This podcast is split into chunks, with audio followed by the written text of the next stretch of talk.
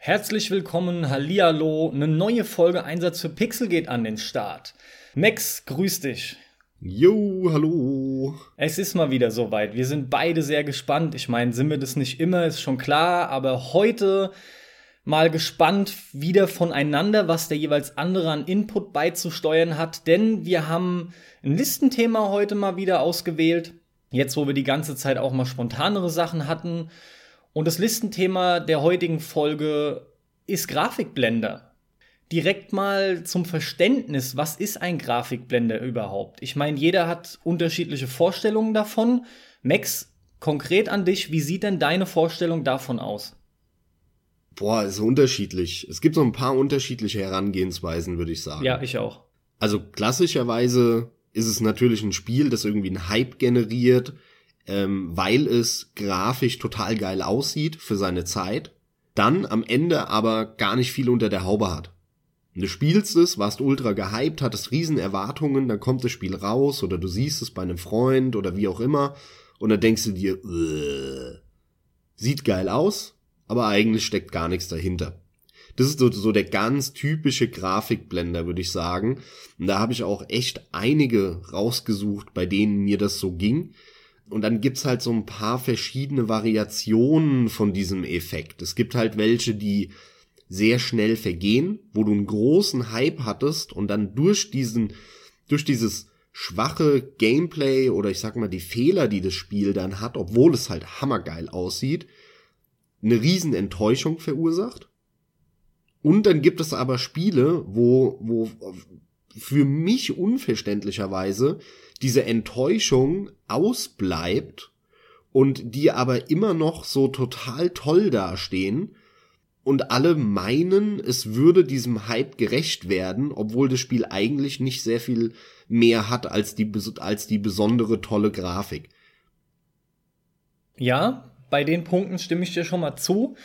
Mir ist halt unter anderem auch aufgefallen, wenn wir uns über die oft gescholtenen Walking-Simulatoren unterhalten dann äh, fällt mir dabei oder geht mir dabei halt unter anderem durch den Kopf, du hast ja sau oft bei den Walking Simulators hauptsächlich nur die Grafik oder diese Welt soll wirklich toll aussehen. Das, das ist stimmt, ja ein wichtiger ja, Punkt, ja.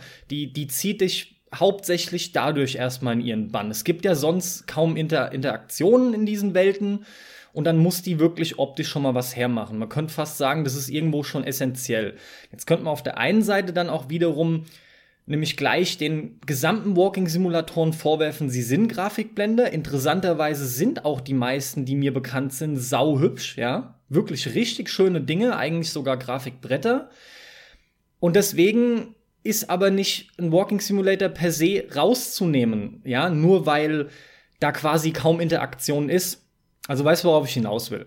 Ja gut, aber das ist die, die Debatte, die viele und schon lange in den letzten Jahren führen, die meiner Meinung nach voll der Bullshit ist, weil Spielen, da geht's um Spaß. Hab ich Spaß mit dem Spiel? Und ob ich damit Spaß hab, wenn ich in der Sekunde zweimal äh, die Taste drücke ähm, an meinem Pad oder an der Maus oder in der Minute zweimal, ist doch am Ende des Tages scheißegal. Also nur weil das halt ein ultra simples banales äh, Regelsystem hat, so ein Walking Simulator, heißt es ja nicht, dass ich damit keinen Spaß haben kann. Also wo ist das Problem? Ich hatte in meinem, in meinem Leben schon häufig auch Spaß als Kind und auch heute noch finde ich das immer wieder cool, die Vorstellung. Kannst du dich noch an diese Bücher erinnern, wo du halt so, so zwei Seiten liest und dann heißt es, wie willst du fortfahren? Willst du in, den, in die Tür reingehen oder willst du äh, weiter in einen anderen Raum gehen? Ja, ja, natürlich diese Abenteuerbücher. Genau, wenn du dich für die äh, Sache entscheidest, dann les weiter auf Seite 29. Mhm. Und diese Teile fand ich damals schon hammergeil. Es hat mir super Spaß gemacht und ist ein guter Vergleich, finde ich, weil du machst eigentlich nichts. Es gibt ein Regelsystem, das ist super simpel. Und zwar, du entscheidest dich am Ende zwischen irgendwie zwei Alternativen und je nachdem beeinflusst du die Geschichte ein Stück weit, aber nur die kurzfristige. Das war ja immer der Reiz, dann das Buch fünfmal, sechsmal, siebenmal auf unterschiedliche Arten zu lesen, äh, so dass du halt weißt, ah, okay, wenn ich das mache, passiert das, wenn ich das mache, passiert er das. Es ist wie ein Spiel mehrfach durchspielen. Also, summa summarum, äh, das ist ja eigentlich gar nicht unser Thema, aber diese Diskussion finde ich ziemlich blödsinnig. Ein Walking Simulator hat ein sehr simples Regelsystem, aber auch das muss gekonnt gemacht sein. Das muss atmosphärisch äh, stark sein. Das muss vom, vom, vom Sound, von der Musik, äh, hat es ganz andere Ansprüche. Auch ein Walking Simulator muss fantastisch synchronisiert sein und tolle Dialoge in der Regel haben. Ansonsten funktioniert es gar nicht wohingegen du bei einem Tetris oder was auch immer oder bei einem Call of Duty, wenn du irgendwie auf dem auf der Multiplayer Map rumrennst, ist doch scheißegal, wie das Ding synchronisiert ist. Also da geht's dann auch um, um andere Dinge, die im Fokus stehen und die können halt gut oder die können schlecht sein und somit äh, führt es auch automatisch dazu, dass ein Walking Simulator ein Grafikblender sein kann, weil er halt fantastisch aussieht, aber dieses Regelsystem, die Geschichte, die Charaktere total scheiße sind, die unter der Haube sind. Es kann aber auch sein, dass es Hammer ist. Also, das ist für mich vollkommen klar. Exakt, ja. Ein Walking Simulator als das eine Extrembeispiel ist nicht direkt ein Grafikblender, nur weil es gefühlt oder meinetwegen auch tatsächlich wenig Spiel, sagen wir jetzt mal, beinhaltet. Und im Umkehrschluss macht ja auch mehr Spiel ein Spiel nicht besser, ja. Also es meinetwegen kann auch das Spiel mit den größtmöglichen Interaktionen Grafikblender sein. Ist klar, wollte ich einfach aber auch nochmal angesprochen haben. Ich starte mal mit einem älteren Titel, und zwar mit einem Titel auf dem Super Nintendo. Und jetzt hast du wahrscheinlich einen Titel im Kopf und genau der ist es nicht. Sehr gut. Weil der wird wahrscheinlich, an den du jetzt denkst, bei dir auf der Liste stehen. Die Rede ist natürlich von Donkey Kong gerade. Den meine ich aber nicht. Nee, den habe ich nicht so, drauf. Wäre so der Klassiker. Ich will aber über Star Fox sprechen. Ah. Star Fox war damals ein Spiel auf dem Super Nintendo, was eine Konsole war, die eigentlich nur 2D darstellen konnte und so ein bisschen Fake 3D, aber halt nicht mit Polygonen, sondern ähm, ja, das war, wie, wie kann man das beschreiben, diesen Effekt, ne? Das waren einfach nur so 2D äh, Texturen, die so ein bisschen abgesetzt waren und dadurch wirkte das wie 3D auf dem Super Nintendo.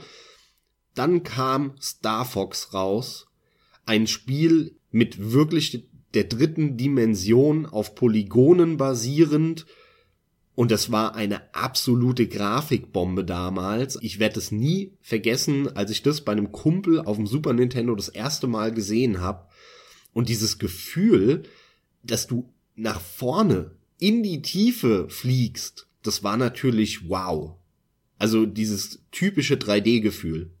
Und was auch richtig geil war bei Star Fox, genau in Bezug auf das, was ich eben gesagt habe, dieser, dieser Tiefeneffekt, dieses 3D-Gefühl, damit hat bei Star Fox auf dem Super Nintendo jede Mission gestartet.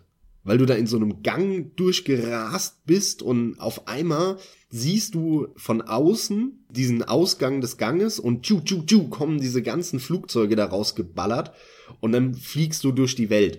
Das war ein unfassbar geiles Gefühl.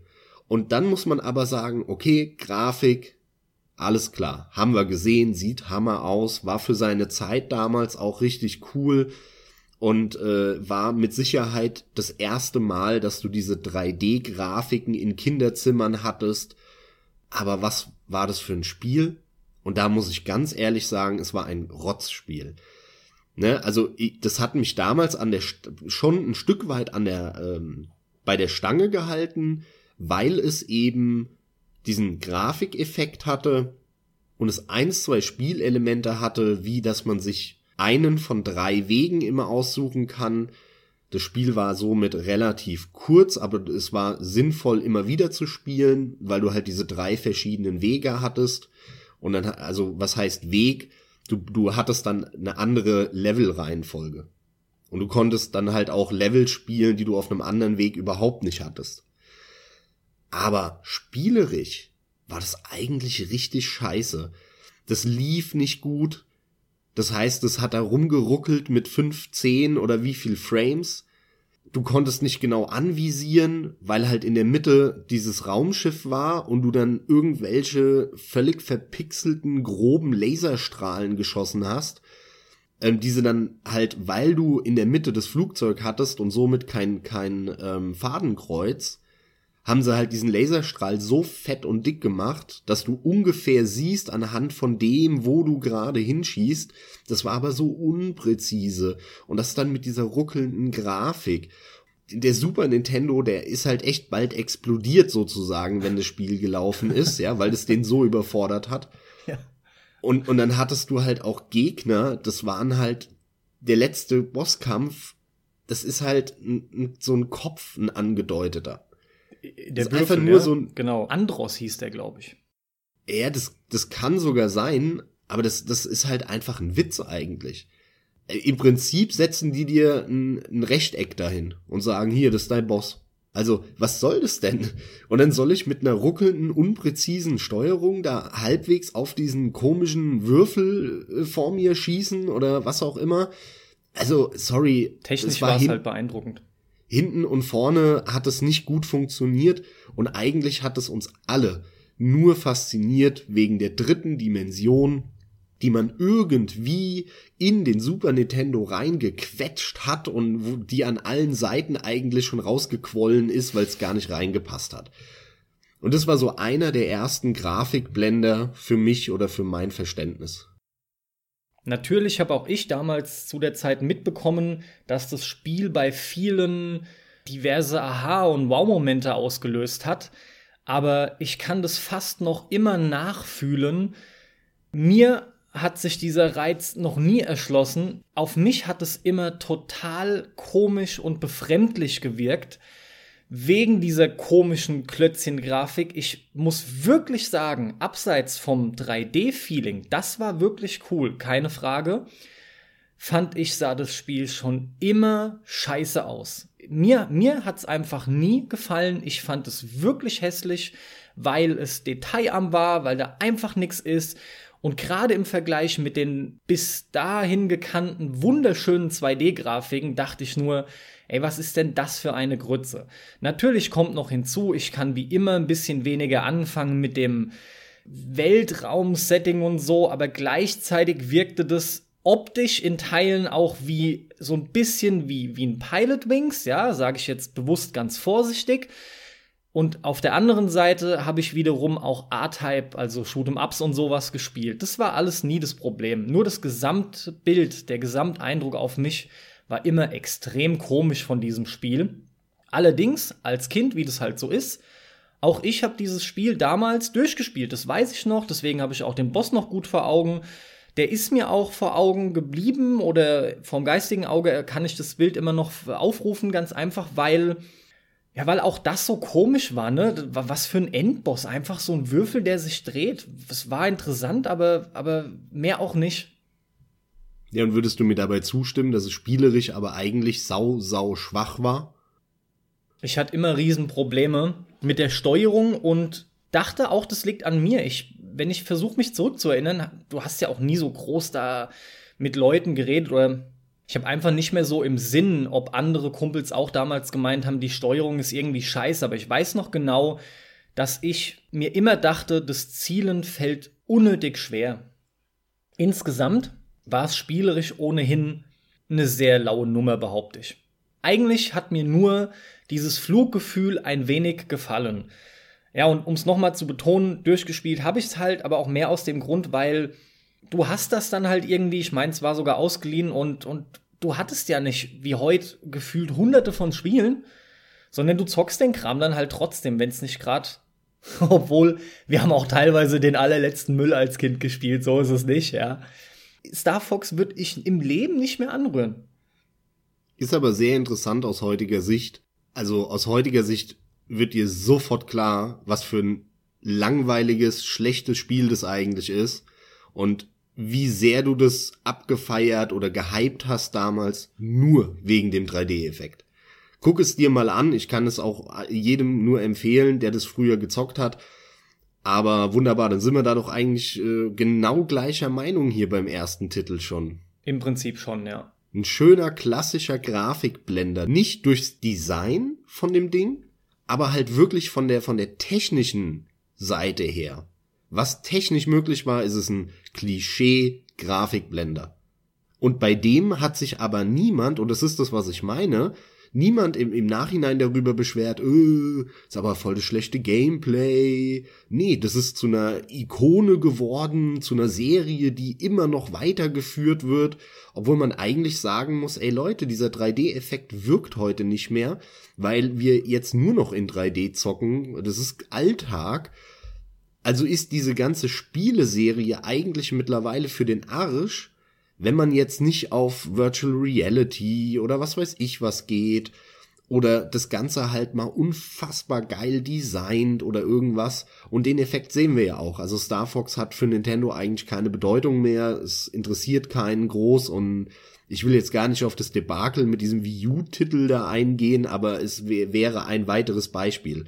Eigentlich sollen sie diese Serie fallen lassen und eine komplett neue Flugzeugserie aufbauen oder irgendwas. Ich will gerade noch mal kurz drauf eingehen, auch wenn du es jetzt nicht mehr willst, aber ich finde es unheimlich schade, dass, obwohl du meintest, die sollen die Marke jetzt auch fallen lassen, der Meinung bin ich auch, finde es aber dennoch sau schade, dass sie überhaupt diese Marke genommen haben, obwohl zum Beispiel die Leute nach einem Metroid lechzen, ja. Ja, ist mir auch absolut unverständlich. Äh, es gibt einfach Marken, die sind viel besser, die würden viel besser ankommen, die sind viel mehr gefordert. Und Nintendo lässt da einfach die, die Marken auch im Endeffekt versauern und, und lutscht auch Mario und so bis zum letzten wirklich inzwischen aus. Wenn du überlegst, dass das auch absolute Innovatoren waren mit ihren Spielen, ist da einfach nicht mehr viel am Start, ne? Und Gut, über die Switch wollen wir jetzt an der Stelle nicht groß reden, aber. Ich bin voll deiner Meinung. Wir wissen, ich, alles in Ordnung, aber wir driften ab. Genau. Deswegen driften wir jetzt wieder zurück in die richtige Richtung. Ich bleibe auf dem Super Nintendo mit meinem Titel und spreche jetzt ein 2D Beat'em Up an. Jetzt ist es noch mal eigentlich ganz cool, sich vor Augen zu führen. Ne? Wir hatten allem voran Street Fighter 2 auf dem Super Nintendo. Generell gab es einfach ein paar coole 2D Beat'em Ups, die waren sowieso durch die Arcades unheimlich beliebt. Und jetzt kam 1994 Rise of the Robots daher. Und ich habe dieses Spiel selber besessen. Ich meine, ich habe mir den damals auf dem Flohmarkt geholt. Ein Roboter 2D Beat'em Up. Dieses Spiel hat extrem gut ausgesehen. Das ist auch heute noch eins der allerschönsten Super Nintendo-Spiele. So richtig geil ähm, ähm, auf Hochglanz gerendert wirkte das halt, ja. Ja, aber im Moment war das nicht gerendert? War das nicht genauso wie bei Donkey Kong bei dem Titel? Das war alles schon vorgerendert, genau, und wurde dann irgendwie mit der Technik dann, die sie damals benutzt hatten, eingefügt. Ja, ja. Ähm, und zu dem Zeitpunkt wurde es mit einigen Spielen gemacht, aber dieser Titel stach optisch hervor wie kaum ein anderer. Nur, war das Ding spielerisch eine absolute Nullnummer. Das war überhaupt nicht gut gebalanced. Es gab nur fünf Gegner und einen Boss, einen Endboss. Deine Move-Palette war absolut dürftig. Also ohne Scheiß, wir reden hier davon, dass jeder Gegner vielleicht maximal zwei Handvoll Moves hatte. Das war's. Es hat sich behäbig und, und, und, und hakelig gesteuert. Der Zweispieler-Modus, der ja eigentlich wesentlich entscheidender ist, der hat den Riesenfehler gemacht, dass einer immer den Cyborg spielen musste. Also nur der zweite Spieler oder nur der eine, nur ein Spieler konnte tatsächlich auswählen, wen er spielen möchte von diesen sagenhaften sechs Gegnern, die es gab, ja. Das war wirklich ein Debakel, wurde auch von der Kritik zerrissen. Das Teil hat sich aber für damalige Verhältnisse gut verkauft. Und äh, die haben damit ihren Reibach gemacht, ja. Allerdings ist es auch einer der größten ähm, Grafikblender aller Zeiten. Also es ist ein saubekanntes Ding, was das angeht. Also ich muss sagen, dieses Spiel ging damals fast komplett an mir vorbei. Ich habe das irgendwann mal äh, in dieser späten Super Nintendo Zeit, wo das kam glaube ich raus, da gab's auch schon oder eine PlayStation 1, glaube ich, äh, oder kurz davor oder so. Ich habe das irgendwo gesehen und ich fand das übelst hässlich. Also ich fand das einfach vom Design her, das war auch nur so grau-braune Matsche und so. Das war halt auch wieder eigentlich nur beeindruckend durch diese Rendertechnik, durch das Vorgerenderte. Aber das hatte ich zu dem Zeitpunkt schon äh, bei in Donkey Kong lange vorher gesehen und vor allem in Donkey Kong ähm, auch geil designt. Und nicht nur diesen Technik-Wow. Das ist der hauptsächliche Unterschied, ja. Donkey Kong zeigt, wie viel besser es geht. Aber weil du sagst, lange vorher kam Donkey Kong nicht auch 94 oder 93 frühestens? Ja, ja, das kann sein, dass die ziemlich gleichzeitig äh, rauskamen, aber ich hab das dann viel später erst mitbekommen. Ach so, okay, ja. Und deswegen, wenn du dann Donkey Kong gespielt hast, dann, sorry, dann geht mir so ein Spiel einfach vollkommen am Arsch vorbei. Ja, das ist korrekt. Wobei ich deine, deine Farbmatsche nicht so krass sehe, aber im Vergleich mit einem Donkey Kong Country äh, verliert es durchaus. Nichtsdestotrotz ist es an und für sich eines der technisch schönsten Spiele auf dem Super Nintendo.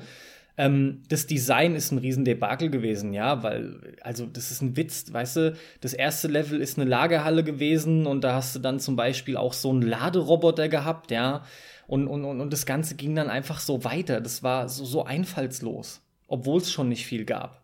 Das sind die Level, die jeder Zocker unbedingt will. Ja, Wenn ja, du eine natürlich. Umfrage machen würdest, deswegen. Ja, wir haben 100 Zocker gefragt und 99 haben gesagt, wir wollen mehr Lagerhallenlevel. Ja, aber jetzt mal ohne Scheiß gegen so einen Laderoboter anzutreten. Der sah aus wie ein, wie ein großer Gabelstapler-Transformer oder sowas. Das war auch zusätzlich wirklich echt uncool, ja. Der Cyborg selbst war schon noch einer der coolsten Charaktere. Aber ich weiß halt, dass ich von der Grafik sehr angetan war und deswegen hat mir das Spaß gemacht, dass ich die Figuren da bewegt habe es war ein saumieses Spiel, ja. Es ist ein saumieses Spiel. Ja, Rise of the Robots. Ist auch ein Klassiker, wenn es um Grafikblender geht. Den findet man auch, sag mal, online direkt, glaube ich, wenn man nach sowas googelt. Da gibt's ja so mehrere Listen und da ist der, glaube ich, überall mit drin, der Titel. Ja, mir schießt er halt zusätzlich auch noch durch den Kopf als einer der frühen, die mich da beeindruckt hatten und spielerisch eben nicht. Also ich will mal ein bisschen weiter in die Moderne springen. Springen. Und zwar äh, ins Jahr 2004, 2005 und mal wieder so ein bisschen was Kontroverses raushauen. Und zwar einer der großen Grafikblender ist Half-Life 2. Bam! Jetzt bin ich gespannt, wie du das begründest, weil das Ding hat ja wohl spielerisch durchaus einige Sachen gut gemacht. Ja, ohne Frage. Und auch mit Physikrätseln und so vorangetrieben und so ein Kram, ne? Ja, das schließt ja aber nicht aus, dass es ein Grafikblender ja, ist. Ja, dann begründ mal. Erzähl mal ein bisschen. Half-Life 2 ist ein Phänomen, das so ein bisschen dieses gute Image, dieses fantastisch gute Image von, vom Teil 1 aus dem Jahr 98, irgendwie wird das Half-Life 2 übergestülpt. Und hier kommt eine ganz, ganz, ganz wichtige Unterscheidung zum Tragen bei Half-Life 2, die fast niemand macht. Es gibt bedeutende Spiele. Es gibt Spiele, die eine Bedeutung haben für die Branche, die einen, einen Einfluss zur Folge hatten, warum auch immer. Aber ein Spiel, das bedeutend ist und das einen großen Einfluss hatte, ist nicht zwangsläufig auch ein, ein fantastisch tolles Spiel. Und Half-Life 2 ist genau das meiner Meinung nach. Half-Life 2 hat damals einen unfassbar großen Einfluss gehabt, bis heute, eben aus den von dir genannten ähm, Grafikgründen in erster Linie, nämlich diesen Physiksachen. Das war ein riesen technischer Fortschritt und wie das auch vom Ansatz her ein gutes Spiel machen muss, hast du so einen technischen Ansatz, so einen technischen Fortschritt, eine Engine geschrieben, die plötzlich was kann, was Engines vorher nicht konnten. Und jetzt fängst du an, um dieses Gimmick, um dieses Feature, was allein schon beeindruckend ist, dass es überhaupt möglich ist, ein Spiel drumherum zu bauen. Und im Idealfall halt auch noch mit einer Geschichte und lalala so das ist ja so ein bisschen die Grundvoraussetzung für ein gutes Spiel. Deswegen gibt's ja auch heute im AAA-Bereich so wenig besonders gute Spiele, weil alle die Standard-Engine-Schema F sich einkaufen und dann können die alle das gleiche und dann spielt sich auch alles gleich. Ne, das, das hängt ja miteinander zusammen. Also, Half-Life 2 war ein bedeutendes Spiel, aber es war trotzdem ein Grafikblender und Half-Life 2 wurde viel zu positiv bewertet von allen. Und aus irgendeinem Grund, und das verstehe ich nicht, gelangt es bis heute nicht so an die Öffentlichkeit. Hm. Ich habe Half-Life 2 Episode 2 dem letzt äh, gespielt und das ist überhaupt nichts Besonderes. Das fängt schon an mit dem Feedback der Waffen in Half-Life, was einfach wirklich, das sind so Blechdosen. Das ist kein geiles Feedback. Das macht null Spaß, in Half-Life 2 Waffen abzuschießen. Was ist denn mit dem Einser Waffenfeedback? Das ist wesentlich geiler. Weil das hast du ja auch aktuell gespielt mit den, mit den Add-ons. Und von daher hast du ja einen sehr guten Vergleich. Gen generell, Half-Life 1 ist das viel, viel geilere Spiel als Half-Life 2. Okay, ja.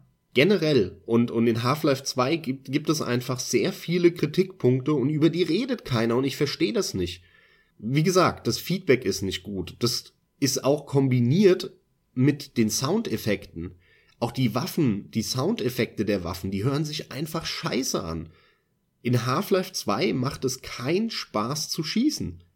Und wenn ich einen Shooter hab, in dem es aber nicht wirklich Bock macht zu schießen, weil das Feedback nicht gut ist und die Soundeffekte, ja sorry, dann ist allein schon an der Basis eines Shooters irgendwas faul. Und genau das trifft für mich bei Half-Life 2 zu. Und dann mit einem Buggy da ein paar lineare Level abzufahren und so, das ist nichts Wildes. Die Story von Half-Life 2 ist scheiße. Auch, auch alle haben dann rumge äh, erzählt oder, oder davon geschwärmt, wie toll es ist mit der, wie hieß die, Alex oder so, glaube ich, diese Tussi ja, aus Half-Life 2. aber ja, ja.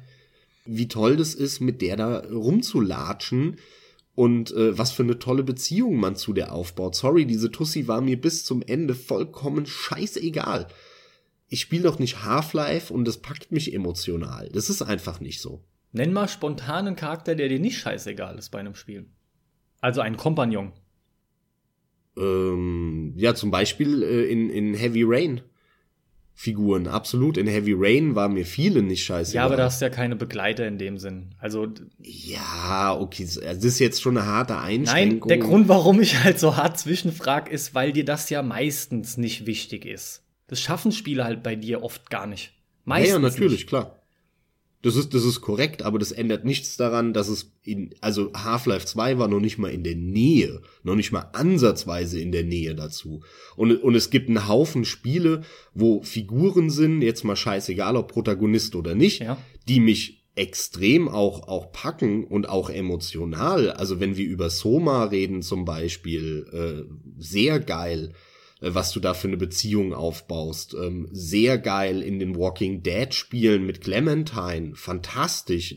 Wahrscheinlich die emotionalste Beziehung, die ich jemals zu irgendeiner Figur hatte. Also, also da gibt's super viele, äh, wo ich wirklich auch emotionale Verbindungen aufgebaut habe. Aber wie gesagt, Half-Life war da noch nicht mal in der Nähe. Das war wirklich meilenweit entfernt. Weißt du, oder kannst du dir erklären, warum das in den Augen der meisten Leuten so war, dass da die Bindung aufgebaut wurde zu dieser Alex?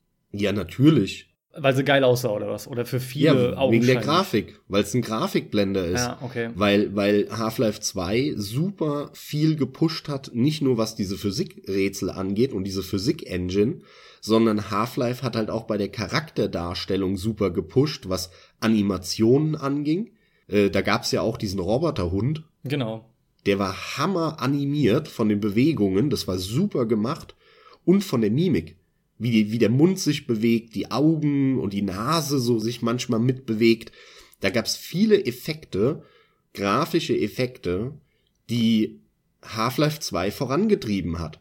Und sau viele haben sich halt von diesen Grafikeffekten einlullen lassen und haben dann gedacht, sie bauen eine emotionale Beziehung zu dieser Tussi auf, nur weil die plötzlich zwinkert und die Augen bewegt. Das ist sau interessant, weil ganz klar haben wir hier einen Fall von ein Spiel, was extrem gut abgeschnitten hat mit Bewertungen.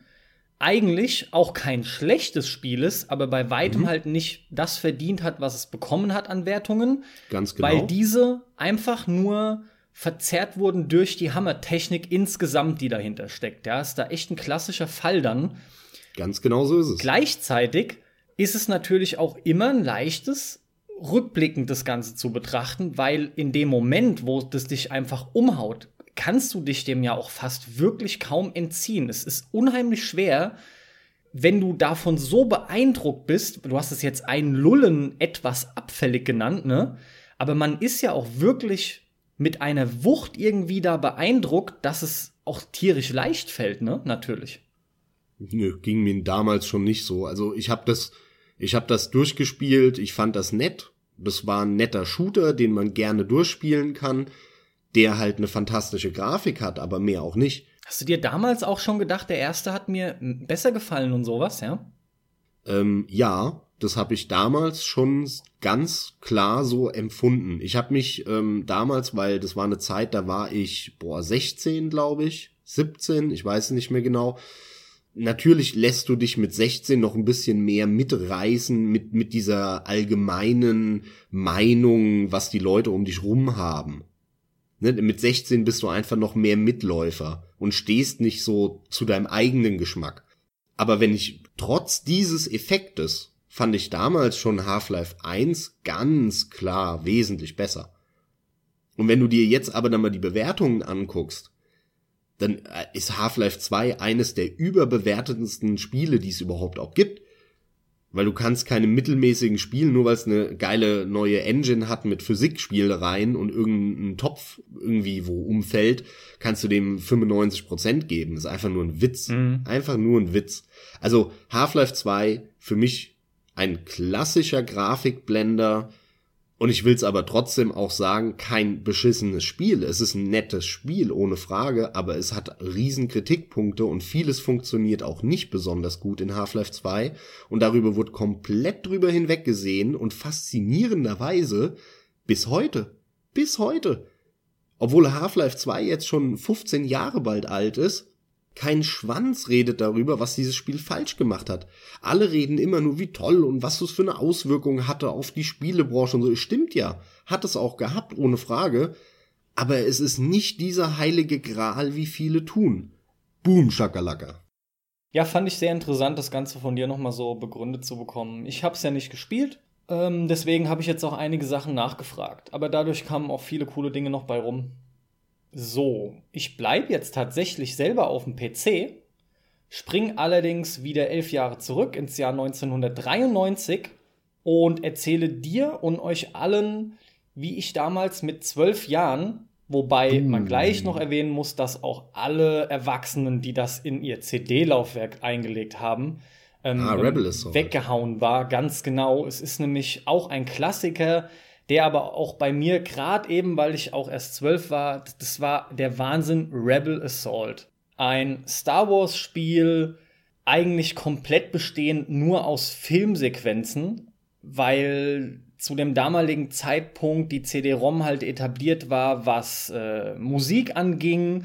Und Rebel Assault war einer der Titel, der maßgeblich dafür verantwortlich war. Gefühlt schon im Alleingang, aber das ist jetzt ein bisschen krass, dass die CD-ROM extrem gepusht wurde, gerade im Spielebereich und am PC. Das Spiel selbst, das war ein spielbarer Film, nur hat man halt ähnlich wie bei zum Beispiel Dragon's Lair die vier Cursor-Tasten benutzt und eine Taste noch zum Schießen. Das war's schon. Ich, ich glaube sogar, man kann es am Ende mit drei Tasten oder so spielen. Das weiß ich jetzt nicht mehr genau. Also das Spiel bestand aus entweder Flugsequenzen oder irgendwelchen Sequenzen, wo man als äh, quasi Third Person, würde man sagen, man hat halt die Person gesehen und man konnte aber nichts weiter machen, außer der Entscheidung zu fällen, äh, zu treffen, welchen Weg gehe ich, links, rechts, geradeaus oder balle ich. Ihr müsst euch das so vorstellen, da lief halt eine Filmsequenz, eine Videosequenz und die hat dann angehalten. Also in dem Moment, wo man sich entscheiden sollte, welchen Weg man nimmt. Und erst wenn man dann eine Richtung eingegeben hat, ging es dann weiter. Ja, weil du mit der Eingabe das nächste Video ausgesucht hast. Mehr hast du halt genau. nicht gemacht. Mehr hat man nicht gemacht, ja. Ich glaube, nur beim Ballern war es ein bisschen anders tatsächlich. Das war auch, glaube ich, das Einzige, was berechnet wurde, aber da will ich mich jetzt nicht in die Nesseln setzen, das weiß ich nicht mehr ganz genau. Und ich habe es jetzt auch nicht recherchiert, das wäre mir jetzt zu detailliert, aber ich meine. Doch, ich glaube, ja, das stimmt schon. Die, also äh, die Figur, die sich dann bewegt, das war auch ein Video, was ein zweites, was quasi drüber gelegt war oder sowas. Und dieser Laserschuss, der, der, das war das Einzige, was Echtzeit berechnet wurde. Ganz genau. Und das waren die einzigen Stellen, an denen man das Gefühl hatte, man spielt hier wirklich. Aber der Impact von diesem Teil, der war gigantisch. Der war so gigantisch. Das Spiel hat hohe 80er und 90er Wertungen bekommen, ohne Ende. Und im Prinzip hat man da aber gar nichts ans Spiel, Leute. Wirklich unglaublich. Max, du hast es wunderbar gesagt. Eigentlich macht man nichts anderes als das nächste Video anzuwählen. Man stelle sich nur vor, man wird halt in einem Videoordner einfach ein Video nach dem anderen doppelt klicken, um es zu starten, ja. Nur, dass es halt fließend ineinander übergeht, wenn man schnell genug drückt. Spielerisch äh, ein absoluter Witz, aber damals unheimlich beeindruckend, weil es auf jeden Fall gezeigt hat, was dieses Medium kann und was man halt mit dem vielen Speicherplatz machen kann. Ja, Rebel Assault 93 war das. Hast du den eigentlich gespielt damals, weil du auch so viel zu sagen kannst oder einfach nur halt mitbekommen? Nee, leider nicht. Ich habe äh, den natürlich mitbekommen, den Hype damals. 93 war ich halt aber noch relativ jung. Dementsprechend ging das ziemlich an mir vorbei. Und ich habe zwar einmal, glaube ich, recht kurz Rebel Assault auch live gesehen, aber im Prinzip hatte ich damit keine Kontakte und ähm, ja, das hängt so ein bisschen bis heute hinterher und ich habe tatsächlich, obwohl ich über 500 Spiele bei Good Old Games habe, immer noch nicht Rebel Assault bei Good Old Games gekauft. Und es steht ganz vorne auf meiner Liste. Nur diese ganzen Star Wars Spiele, die landen, selbst wenn sie im Sale sind, sind die dann immer nur für, nur in fetten Anführungszeichen, für ja. 50 Prozent off im Sale ja, ja. oder so. Und dann kostet das halt immer noch 5 Euro oder 4 Euro. Das ist zwar Teil 1 und 2 zusammen, aber das werde ich mir irgendwann demnächst kaufen und dann auch zocken, ähm, weil ich super interessiert bin. Ich habe mir natürlich im Laufe der Zeit auch viel angeschaut und viel mitbekommen. Aber damals ist es an mir vorbeigegangen und jetzt will ich es aber unbedingt spielen ist auch nicht ausgeschlossen, dass man aus welchen Gründen auch immer einen launigen Abend verbringen kann, ne? Weil man erst recht jetzt weiß, was einen so erwartet. Ganz genau, ja. Damals hat es aus anderen Gründen halt Spaß gemacht, aber genau das ist der Knackpunkt, äh, aus den Gründen, aus denen wir den Cast hier gerade aufnehmen, weil es ein Grafikblender war, aber allererster Güte. Für alle, die da noch nicht so aktiv waren, die es saumäßig interessiert, kann ich echt nur empfehlen, Schaut euch mal an, was äh, zu dem Zeitpunkt 93 alles so an Spielen am Start war, selbst auf dem PC. Also wir haben ja schon vorangehend gesagt, da war auch Donkey Kong Country auf dem Super Nintendo und so ein Rise of the Robots etc. Und nehmt euch selbst irgendwie das allergeilste PC-Spiel, das stinkt halt rein optisch, ja, zwangsläufig dagegen total ab. Aber es ist sehr interessant zu sehen, man kann sich das auch heute noch angucken. Das sieht halt aus wie Low-Res-Videosequenzen und das ist es auch für heutige Verhältnisse, aber der Unterschied ist, da liegen Welten dazwischen. Also ist sehr interessant, ja. Ja, du hast ja auch schon richtigerweise gesagt, das war halt die Zeit, wo die CD neu war und ähm, man plötzlich äh, 700 MB auf einem Medium draufklatschen konnte. Damals hatten Leute PCs, in denen Festplatten waren, die noch nicht mal so groß waren. Und dieser Schritt, diese Datenmengen, die man auf einmal auf eine CD bekommen hat, das war halt krass. Ich meine, vorher gab's Disketten. Da reden wir von drei MB, die da drauf passen oder sowas. Oder vier. Die gängigen Disketten fassten damals 1,44 MB. Aber nichtsdestotrotz, und plötzlich hattest du 700 MB und die Leute haben sich gedacht, warum brauche ich noch Festplatten und was weiß ich was, ja. Jetzt hattest du den Platz und die haben halt gedacht, was kann man damit machen? Und natürlich war die erste logische ähm, Idee, die quasi jeder hatte, hey, wir ballern das voll mit Videos. Und das ist ja eigentlich auch, ich sag mal, der technische Background, der Anlass, der das Stein ins Rollen gebracht hat zu diesen ganzen Full-Motion-Video-Spielen. Äh, wo es ja wirklich auch dutzendweise gibt von Tex Murphy und wie die alle heißen, weil man eben so viel Platz hatte und in genau die gleiche Kerbe schlägt halt Rebel Assault eigentlich. Streng genommen muss man es in die Kategorie Full Motion Video halt mit einnehmen, weil genau das ist es. Es ist ein Full Motion Videospiel. Ja, total, das ist es eben. Genau. Richtig erwähnenswert an der Stelle ist noch, dass viele Entwickler hingegangen sind, eben weil sie nicht wussten, was mit dem Platz äh, anzufangen ist, und haben ein Spiel, was halt trotzdem nur vielleicht ein Zehntel der Disk belegt hat, was halt eben damals nicht unüblich war, und haben den ersten Track, also das war das Spiel, das waren die reinen Daten, und ab Track 2 begann dann eben so viel Musik wie da war, genau diese draufzulegen. Also es begann, dass die Entwickler gesagt haben, wir legen Audio-Tracks wie auf einer ganz normalen Audio-CD, legen wir da drauf, weil wir den Platz noch haben und können also in CD-Qualität Musik diesem Spiel zuführen und das ablaufen lassen, was einerseits geil war im Spiel für die, für die Soundqualität der Musik natürlich, gleichzeitig aber einige Jahre lang da kann ich mich auch noch so gut dran erinnern, extrem viel Bock gemacht hat. Du brauchtest dir den Soundtrack nicht zu kaufen, denn du hattest ihn dabei. Das Problem war halt, der Datentrack war immer der erste Track und es hat halt in deiner Anlage, weil die damit halt nichts anfangen konnte, immer nur für Kratzen und Rauschen gesorgt und war auch, wenn du lauter hattest, unerträglich und hattest das Gefühl, du fetzt dir jetzt deine Boxen.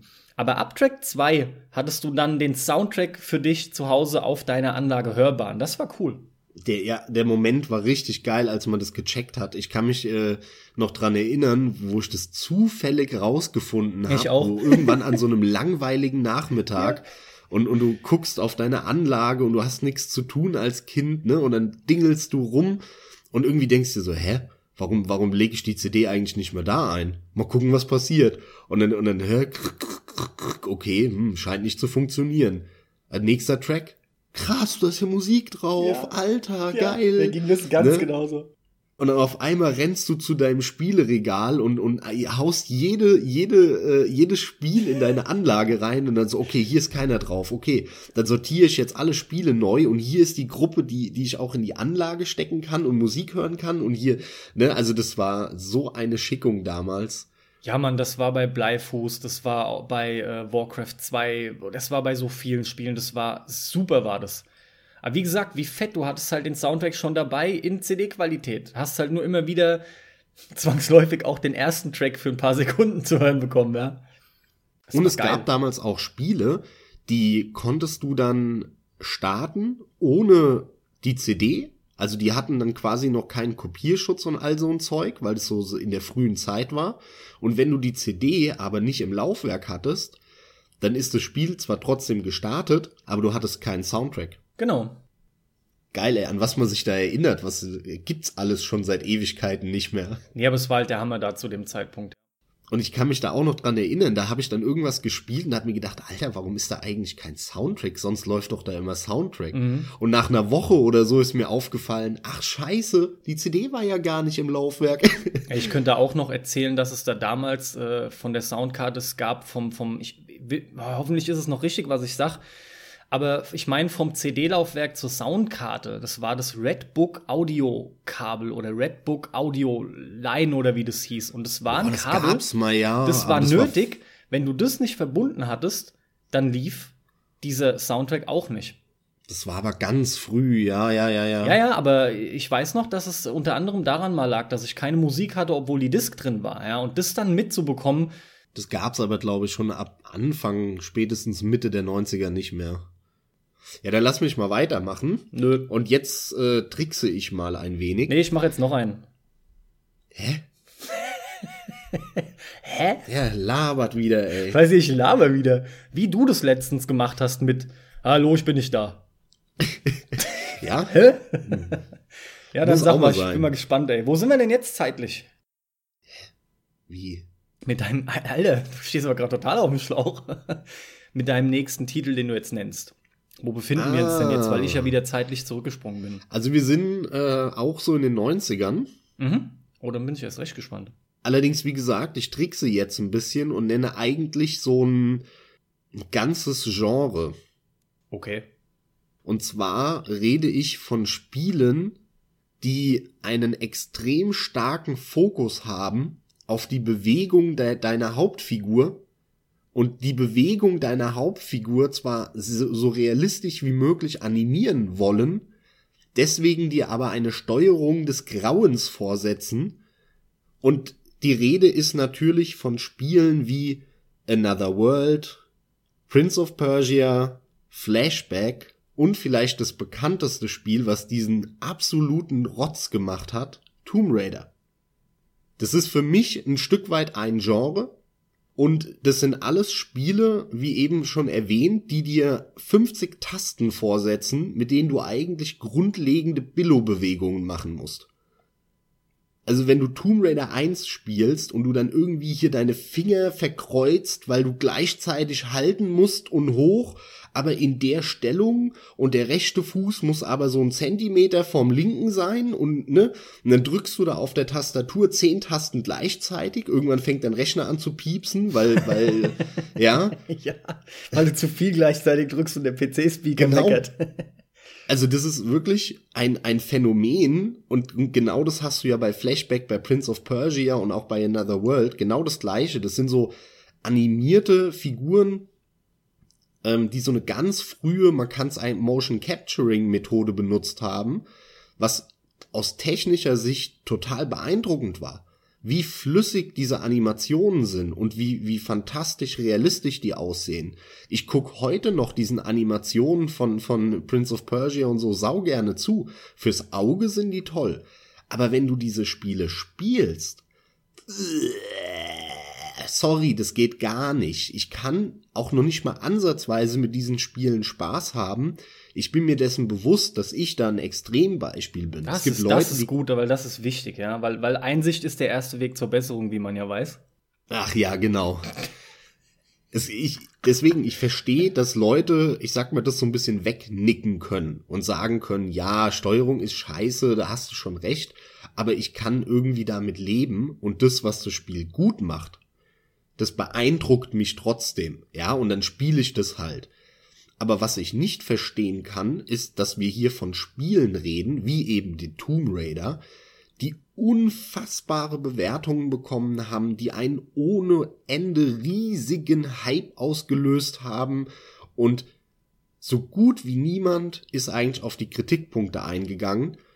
Und genau das gleiche hast du halt auch bei Prince of Persia und Another World. Ey, sorry, Prince of Persia ist einfach ein super ätzendes Spiel. Wo du die, die Sprünge nicht richtig einschätzen kannst, wie oft du da verreckst, weil die Steuerung scheiße ist. Dann hast du dieses blöde Zeitlimit. Wenn das abgelaufen ist, kannst du alles wieder von neuem starten.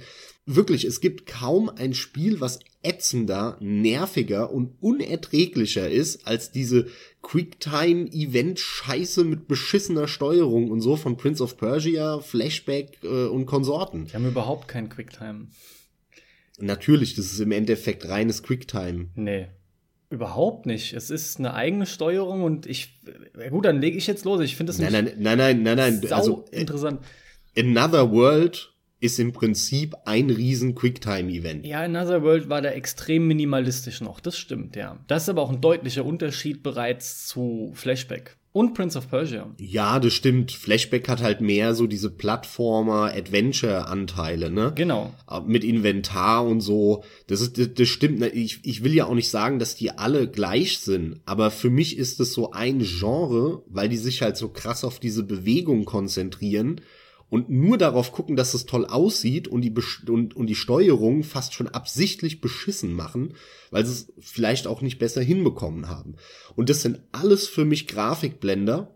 All diese Spiele, die sind spielerisch für mich scheiße, die machen mir null Spaß, aber zugucken und ich sag mal eine gewisse Bedeutung auch hier wieder so ähnlich wie bei Half-Life 2 mit diesen Physikrätseln und der Mimik, das haben die ohne Frage gehabt. Also wir wären wahrscheinlich heute nicht bei dem Punkt oder ja, so vor ein paar Jahren gewesen, wo wir so tolle, tolle Beispiele wie in Fahrenheit, die, die Motion Capturing Animationen waren fantastisch damals. Da wären wir vielleicht nicht gewesen, wenn wir kein Another World oder Prince of Persia gehabt hätten, die diese, diese Technik, sag ich mal, gepusht hätten damals oder haben.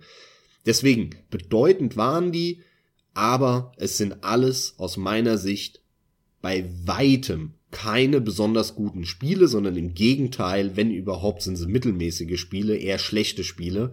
Und es sind typische Beispiele für Grafikblender. Also ich finde es super traurig und super interessant zugleich, weil du zum einen hemmungslos auf meiner Kindheit rumtrampelst und, und zum anderen mir aber auch gerade ein Stück weit die Augen öffnest, denn tatsächlich bin ich da irgendwo durchaus noch verblendet gewesen, denn ich kann nicht anders, als wenn ich jetzt so drüber nachdenke, während du das einfach erzählst, dir zuzustimmen. Ich, ich kann nicht anders, als zu sagen, ja, es stimmt, ähm, da ist unheimlich viel dran. Ich finde die Steuerung nicht ultra scheiße. aber sie ist eher schlecht tatsächlich, verglichen mit allem, was zu dem Zeitpunkt und bereits voran schon da war. Und wir haben wieder einen krassen Unterschied einfach schon zwischen direkter Steuerung und sehr schwammiger, laggiger, indirekter Steuerung, sage ich jetzt mal. Mhm. Weil das haben alle diese Spiele gemein, die du gerade nennst. Und das ist ja auch das, was du meintest, indem du sagtest, die konzentrieren sich auf realistische Animationen und kriegen dann aber halt eben keine gescheite Steuerung drauf. Also je nach Titel, weil es gibt krasse Unterschiede zwischen den Spielen, die du genannt hast, würde ich zumindest, um es ein bisschen zu verteidigen, sagen, die lassen sich alle durchaus vernünftig spielen, wenn man sich darüber im Klaren ist, dass man sich an ein anderes Steuerungsgefühl gewöhnen muss. Und das ist ja auch genau das Problem, was du dann damit hast und wo dann auch dein welch wundervolle Aussage hast du benutzt herkommt. Genau. Ja? Genau daraus resultiert es nun mal. Denn im Gegenzug, also ich sehe es auch, aber im Gegenzug hatte ich halt unheimlich viel Spaß mit all den Spielen, die du gerade genannt hast. ja, weil du halt eine Grafikhure bist im Vergleich zu dir auf jeden Fall. Nichtsdestotrotz würde ich grundsätzlich behaupten, dass jeder geile Grafik mag. Und ich denke, da sind wir uns auch einig. Das ist das macht sau viel aber aus. nicht den, der Begriff Grafikhure. Grafikhure bedeutet, dass, dass du über schlechte Spielebestandteile sehr viel besser hinwegsehen kannst und sie sogar wegdrückst, vielleicht bewusst, um das Spiel mehr zu genießen, weil es so eine geile Grafik hat. Und das kann ich halt gar nicht und du kannst es viel besser als ich. Auf jeden Fall und das hast du jetzt so bewusst. Genau, und das hast du jetzt so diplomatisch gesagt, dass ich sage, es geht in Ordnung. Ich habe gedacht, es wird jetzt viel böser und gemeiner. Ähm, ja, das stimmt auch durchaus. Aber ähm, es gibt auch bei mir selbstverständlich Grenzen. Und diese tatsächlich Übrigens, Klassiker warte, warte, warte, an der Stelle muss ich kurz einhaken. Ja, bitte.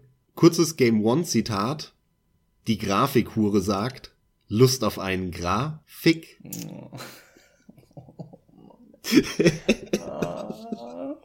Der ist so schlecht, dass er einfach wieder geil ist. Scheiße, ey. Auf sowas Mieses komme ich noch nicht mal, wenn ich mich wirklich anstrenge, ey. Das ist hart. Na gut, okay. Ja, äh, ja, ein bisschen hat's ja was, aber gut, äh, gehen, gehen wir nicht näher drauf ein. Das hast mich trotzdem leicht rausgebracht. Ich hatte wirklich viel Spaß mit den genannten Spielen, natürlich viele, viele andere auch. Die Probleme sind dennoch nicht von der Hand zu weisen, das stimmt, ja. Hätte ich nicht gedacht, kam mir auch nicht in den Sinn, ist, finde ich, ein sehr, sehr schönes Beispiel von dir, ja. Die kleinen Problemchen dieser Spiele. Ich möchte mich einmal wiederholen. Ja, das ist aber einer der Gründe, warum dir so viel entgeht. Also nicht, dass du keine Grafikhure bist, sondern dass du, wenn du mal, du, du kannst deinen Maßstab nicht so gut senken. Also du, du kannst dich weniger als ich auch mit ich einer halt einen hohen Anspruch. Naja, den habe ich auch, aber du kannst, verstehst du, diese Steuerung ist per se nicht richtig scheiße. Deswegen habe ich das auch gesagt. Ähm, Doch ist Das sie. sind keine Spiele, die unspielbar wären oder an die man sich nicht gewöhnen kann. Und du bist aber nee, oft nicht in der Lage, dich an sowas zu gewöhnen, um dann aber den Spielspaß rauszuziehen, sondern du sagst eher, ey, sorry, das, das steuert sich nicht direkt, das, das ist kein Souls, das ist kein Painkiller, das ist kein Zack, Zack, Zack, das flutscht nicht, das läuft nicht da habe ich keinen Bock drauf. Naja, du musst dir aber überlegen, das ist mir schon klar, dass du diese Spiele natürlich durchspielen kannst. Aber trotzdem ist es eine scheiß Steuerung. Und das Problem, was ich einfach habe, ist, wenn ich von meinem Anspruch ablasse und sage, hey, ich will mich darauf einlassen, dann habe ich damit keinen Spaß mehr. Das heißt, egal wie ich es drehe, ich habe mit diesen Spielen keinen Spaß. Und das, was die richtig machen, dass ich da eine nette, was weiß ich, eine nette Tussi mit dreieckigen Titten sehe, die dann ein Salto vor mir macht, was ja ganz nett für die Augen ist, das gleicht aber nicht aus, dass ich so eine bekackte Steuerung hab und in Summe habe ich damit einfach keinen Spaß. Selbst wenn ich mich versuche darauf einzulassen und, und mich zu öffne, sage ich mal, das würde ich ja machen, wenn das Spiel oder diese Spiele mir Dinge zu bieten hätten, für die es sich lohnt, von diesem Anspruch abzulassen. Aber für mich ganz individuell, subjektiv, gibt es das nicht. Diese Spiele bieten mir das nicht. Mhm. Und deswegen. Bleh. Okay. Ich finde es gerade so cool mit deinem Zusammengefassten, dass ich da auch mal bleiben mag. Und benenne jetzt mal Titel aus den Anfängen oder erstmal konkret einen Titel aus den Anfangszeiten der Xbox 360. Denn, Aha, wie gesagt, zusammengefasst. Und wir haben da nämlich auch was. Ja, ich fand das auch sehr interessant, aber es stimmt tatsächlich. Und zwar nehme ich erstmal einen Titel, mit dem ich unzählige Stunden extrem viel Spaß hatte, mir aber durchaus bewusst bin, wenn das Spiel nicht diese Optik gehabt hätte, hätte es auch nicht diese Wirkung auf mich und ich behaupte auch auf viele andere Leute gehabt. Und die Rede ist von EA Sports Fight Night. Und zwar dem Boxspiel. Ah ja. mit der extrem geilen Grafik. Komplett sah das Spiel fantastisch aus und was aber immer wieder zu sehen war, war, wie geil die Charaktere aussahen und vor allem die Gesichter bei Schlägen, ja, letzten Endes halt eben deformiert wurden, sich bewegt haben, wie dann Cuts und Bruises halt entstanden sind und so weiter und so fort. Dieses Spiel sah abartig gut aus, Du hast immer halt scherzend gemeint, ja, die haben ja auch nichts anderes zu machen, außer die komplette Grafik in die Charaktere zu stecken. Letzten Endes war es ja auch ein Stück weit so, da war ja nicht viel, alles andere im Hintergrund sah gut aus von dem, was man gesehen hat, weil es war komplett verwaschen, das war total blurry. Das einzig Scharfe war die Hälfte des Rings und natürlich die Charaktere. Das Spiel selbst hat man mit den Analog-Sticks gesteuert ich meine fast nur mit beiden Analogsticks. Also man hatte schon auch Schultertasten zu benutzen, um auszulösen, dass jetzt ein Powerschlag kommt oder eine Deckung. Aber ansonsten hat man dann nur mit dem linken gelenkt. Wenn man die Block- oder Deckungstaste gedrückt hat, konnte man damit dann den Block lenken entsprechend. Und ansonsten hat man Schläge ausgeführt durch Nachahmen der Bewegung oder des Schlags auf dem rechten Stick. Also ein Haken war dann zum Beispiel von unten nach vorne zum Gegner oder von unten nach oben, ja, was in der Richtung. Und bis hin zu Spezialschlägen, wo man dann wirklich sehr kuriose Bewegungen ausführen musste. Also tatsächlich zum Beispiel, ich drücke nach rechts, fahre einem Halbkreis nach hinten und muss dann plötzlich oben ansetzen, um in einem Dreiviertelkreis wieder nach vorne zu fahren. Und das waren dann Spezialschläge, die in einer coolen Zeitlupe dargestellt wurden. Das Spiel hatte eine minimalistische Taktik durch das Ausweichen, aber an und für sich hatte das Spiel eigentlich gar nicht so viel zu bieten und mir ist vollkommen klar, wenn die Optik nicht gewesen wäre, hätte das Spiel auch nicht diese Wirkung gehabt auf mich und die ganzen Leute, die das gezockt haben und so bejubelt haben. Max, gib mal deinen Senf zu EA Sports Fight Night. Das interessiert mich auch gerade, weil du hast das ja mitbekommen und, und, und selber gespielt. Nee, ich habe selber quasi kein einziges Mal gespielt. Nur mal kurz in die Hand genommen, oder wie war's? Ja, quasi nicht. Also einmal ganz kurz, aber ich kann damit nichts anfangen. Ich fand es super langweilig spielerisch. Mir ging das vollkommen am Arsch vorbei. Es sah halt einfach nur geil aus. Und ich habe dann halt eine Stunde meinetwegen äh, euch zugeguckt, weil es halt ganz nett aussah. Aber spielerisch kann ich da echt so gut wie gar nichts zu sagen. Also das Beste an dem Spiel war tatsächlich, dass die es geschafft haben, ein cooles Wechselspiel zu erstellen zwischen dem Ausweichen und wenn du es geschafft hast, halt richtig auszuweichen und dann noch einen Schlag zu landen, den, er, den der Gegner halt nicht gescheit blocken konnte oder dem ausweichen konnte, dann war diese Wucht auch wirklich zu spüren und entsprechend zu sehen. Und das war sehr befriedigend. Aber wie gesagt, ansonsten hat das Ding halt echt nichts zu bieten gehabt, spielrecht. Das war eigentlich saumau. Saumau, klingt auch toll. Ja, und weil ich gesagt habe, ich bundle das jetzt auch noch ein bisschen.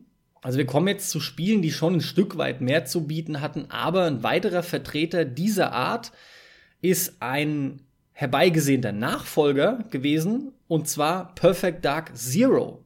Perfect Dark war auf dem N64 ein großer Erfolg und Perfect Dark Zero kam dann exklusiv für die 360 als einer der ersten Titel. Und boah, das Spiel ist nur am Glänzen. Man kann es auch nicht anders sagen, das ist Bump-Mapping ohne Ende. Das, das ist nur am Glänzen. Und das sieht, es sah damals geil aus, aber bereits da ist trotzdem aufgefallen, dass da einfach so ein, man, man hat es zu viel benutzt, das Bump-Mapping. Max, das war nur plastisch, du hast es auch vor Augen, ne? Ich habe das tatsächlich noch sehr gut vor Augen. Ähm, fand es auch, äh, obwohl ich damals ja ich der PCler war und du der Hardcore-Consolero, so ein bisschen wie heute, aber damals war es ja noch stärker. Das war ja die Zeit, wo ich wirklich gar keine Konsole hatte und gezockt habe. also selbst für mich war das einfach grafisch sehr, sehr beeindruckend. Generell diese ganze anfängliche Xbox 360 und PS3 Zeit. Die Konsolen waren einfach so, so technisch an der Speerspitze. Das war wirklich krass wo man heute immer sagt, ja, der klar, am PC sieht immer alles besser aus. Nee, das war damals nicht so. Damals kamen Konsolen raus und auf den Konsolen sah es geiler aus als auf dem PC. Es war echt der Hammer. Ähm, diese Zeit, äh, die, die hat sich halt gedreht mittlerweile. Und ich, ich kann es sehr gut nachvollziehen. Ich fand oder ich hatte nicht die, nicht die Erwartung, dass es ein besonders tolles Spiel wird. Weil ich auch Perfect Dark auf dem N64 mal irgendwann kurz gespielt hatte und mir gedacht habe, boah, na, nett. Aber das ging halt vielen anders, weil die Perfect Dark damals so gehypt haben.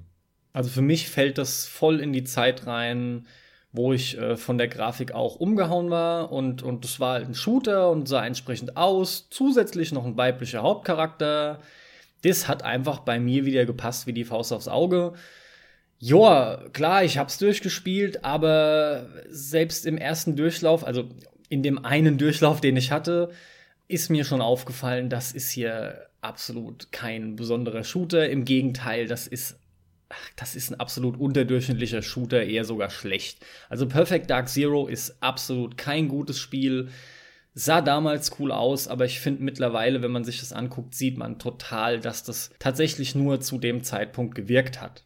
So, und um jetzt noch mal einen dann zu nennen, ja, ein Titel, der auch früh an den Start ging, der wirklich extrem hübsch war und schon vor Dead Rising gefühlt hunderte Charaktere auf den Bildschirm gezaubert hat, ist Cameo Elements of Power von Rare. War auch ein Exklusivtitel, ist ein Exklusivtitel. Beileibe kein mieses Spiel, hat aber halt auch absolut durch seine Grafik geblendet, kann man auch nicht anders sagen. Es war nicht der erhoffte Knaller. Also mir stand der Mund meistens nur offen wegen der Optik und nicht, weil das Spiel mich jetzt so überzeugt hätte. Man hat halt eine Elfe gespielt, die gegen die böse, ich glaube, Stiefschwester, weiß der Geier, was antreten musste und wie das Spiel im Untertitel schon heißt, Elements of Power, konnte man in verschiedene Kreaturen reinschlüpfen, in so ein Yeti-artiges Eismonster und konnte dann halt Eissperre verschießen oder in eine große fleischfressende Pflanze, die geboxt hat. Solche Geschichten liefen da ab und im Prinzip war es aber durchaus ein Action-Adventure. Ja, so Plattformelemente waren drin und ein bisschen Kämpfen. Es ist wirklich ein Spiel, da rein, da raus. Damals hat man das gezockt, weil das Fell geil aussah und dieser Hub wirklich geil ausgesehen hat um dieses Schloss da, von wo man ja, dann absolut, in die absolut. einzelnen Leveln ist. Und da gab's dann auch so Grasflächen, die einfach richtig gut ausgesehen haben. Aber am Ende des Tages scheiß drauf. Also äh, komplett wieder vergessen, war absolut nichts Tolles das hat man damals halt gespielt, weil es so aktuell war und grafisch cool aussah. Ja, Aber und, das war's auch. Und das ist das Interessante, das finde ich so interessant. Es gab auch nichts anderes dann auf der 360. Es gab streng mhm. genommen diesen Kram. Das waren die Highlights zu Beginn. Und eigentlich nur wegen der Grafik. Man hat die halt dann gespielt fast schon so wie zu Kindeszeiten, wenn du da was bekommen hast, dann hast es halt dann gespielt, weil es das halt gab, weil das unterm Baum lag oder was auch immer. Echt krass weil das waren alles keine besonderen Spiele, ja. Ja, das waren halt diese Release-Titel, wo Microsoft dann Rare gekauft hat und gesagt hat, so, ihr habt jetzt ein Jahr Zeit, kloppt mal was zusammen, dann ist der Release und es kam dann halt alles dabei raus. Ja, aber ne? generell, die haben Rare gekauft und haben einen Exklusivtitel machen lassen, die haben Perfect Dark Zero dann weiterführen lassen, ja. Ähm, die haben, die haben versucht, ein anständiges Boxspiel rauszubringen. Ich find's halt krass, dass du siehst, wie hart der Fokus zu dem Zeitpunkt darauf lag, die Ressourcen hauptsächlich auf die Grafik zu, zu pushen, ja, oder, oder die da rein zu verlagern. Absolut, ja. Das ist echt krass, weil du, du richtig jedem Spiel anmerkst, Hauptsache es sieht geil aus. Man muss es fast so sagen. Hauptsache es sieht geil aus. Der Rest kann mittelmäßig, unterdurchschnittlich und streng genommen sogar scheiße sein. Das passt wirklich perfekt zu dem, was ich jetzt sage. Da hänge ich mich nämlich voll und ganz dran. Allerdings springe ich auf eine andere Plattform, nämlich die PlayStation 3. Und zwar kannst du dich noch dran erinnern, Sony Pressekonferenz 2005 auf der E3. Es ist Sommer, es ist heiß und die PlayStation 3 wird angekündigt. Das Internet ist etwas total Neues. Ich hatte zu dem Zeitpunkt zu Hause noch nicht mal einen Internetzugang. Den habe ich nämlich erst ein halbes Jahr oder so danach bekommen. 2006 muss gewesen sein Anfang. Und diese Pressekonferenz habe ich, ich weiß es nicht mehr, bei einem, bei einem Kumpel, beim äh, Chris, bei dem ich häufig war und dann im Internet irgendwas nachgeschaut habe und so weiter. Da habe ich das mitbekommen und auch über dich. Du hattest damals auf der Arbeit irgendwie, hast du dann in der Mittagspause immer groß Game News gecheckt online und so. Und auf einmal kursierten irgendwelche Spieletrailer von dieser E3, PlayStation 3 Ankündigung im Internet. Und dann ging es los dass halt so normale Trailer gelaufen sind, ne? So, so wo man halt Ingame-Sequenzen sieht und bla bla bla. Und dann gab's aber Render-Trailer und die Render-Trailer waren gemacht, als würde man's ein bisschen selber spielen. Und zwar ist die Rede von dem Killzone 2 Ankündigungstrailer von, von der E3. Jetzt macht's Klick, ja, ja. Nee, ich kam echt noch nicht drauf. Ja, natürlich. Sehr, sehr gut. Natürlich, natürlich. Und von dem Motorstorm-Trailer, der, der oh. da gezeigt wurde. Oh, ja, Mann. Oh Gott, was eine Klatsche. Ja. Und alle, und es, ich habe ich hab heute, vorhin, extra nochmal mir die Pressekonferenz von 2005 angeschaut online. Und die haben noch nicht mal gesagt, hey, das äh, ist Ingame oder irgendwas, sondern die haben wirklich nur einen Block an Trailern gezeigt und da waren die dabei. Aber irgendwie war die, waren die ganze Zockergemeinschaft noch nicht so, die konnte damit noch nicht so umgehen mit diesem, ey, da laufen Trailer und Internet und alle sind jetzt connected und bläh, voll cool.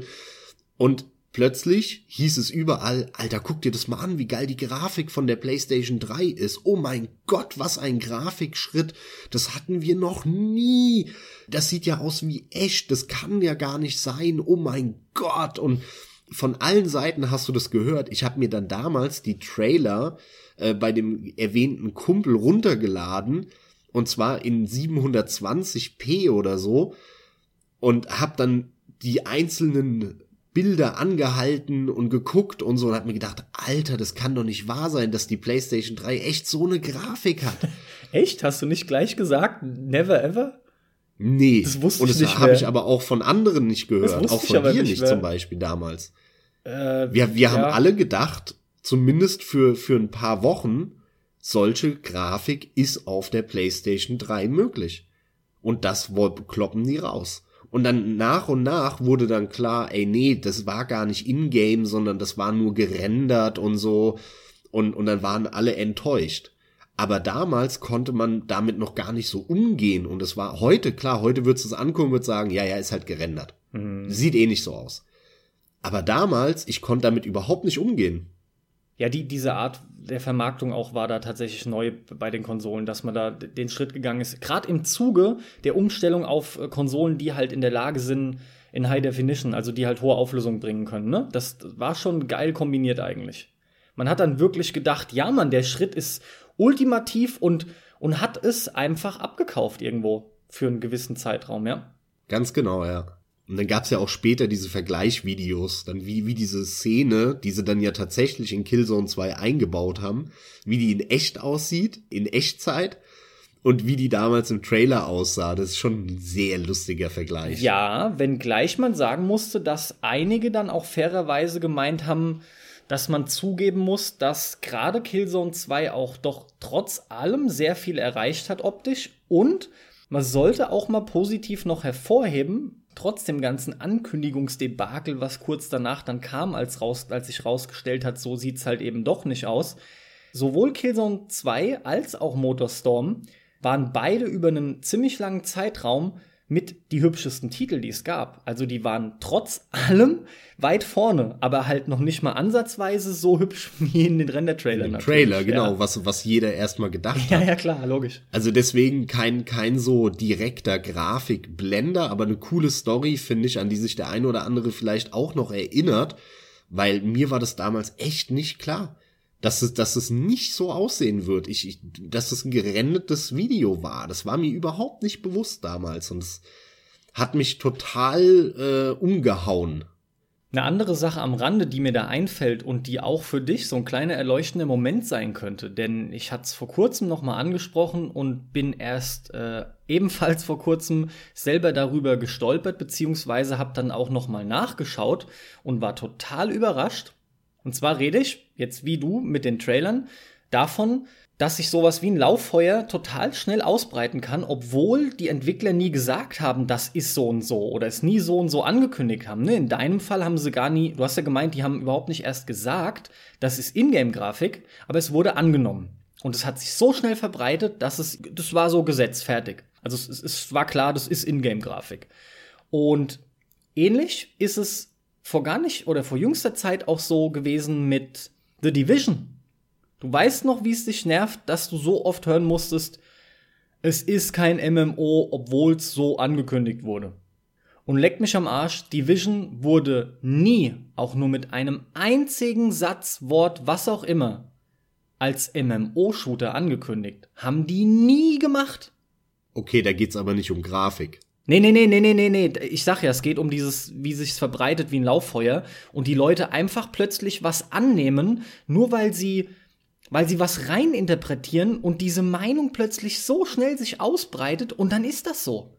Obwohl das, das halt nie aber, gesagt wurde. Ja, aber ist krass, ja. Ja, das ist halt so. Das, manche machen das unbewusst und dann passiert das, weil man eine Wortwahl benutzt hat, die halt irgendwie, sage ich mal, äh, in, normalerweise bei MMOs benutzt werden, ne? Und auch wenn der Inhalt der Worte eigentlich ein anderer war, ja, ja. interpretieren aber alle, ey, der hat über MMO gesprochen. Genau, aber ich habe mir äh, natürlich diesen Effekt hast du, das gleiche hast du äh, auch bei bei äh, ich sag mal, wenn du ARD, ZDF guckst oder sowas, ne? Ja, korrekt, ja. Beim ZDF brutal.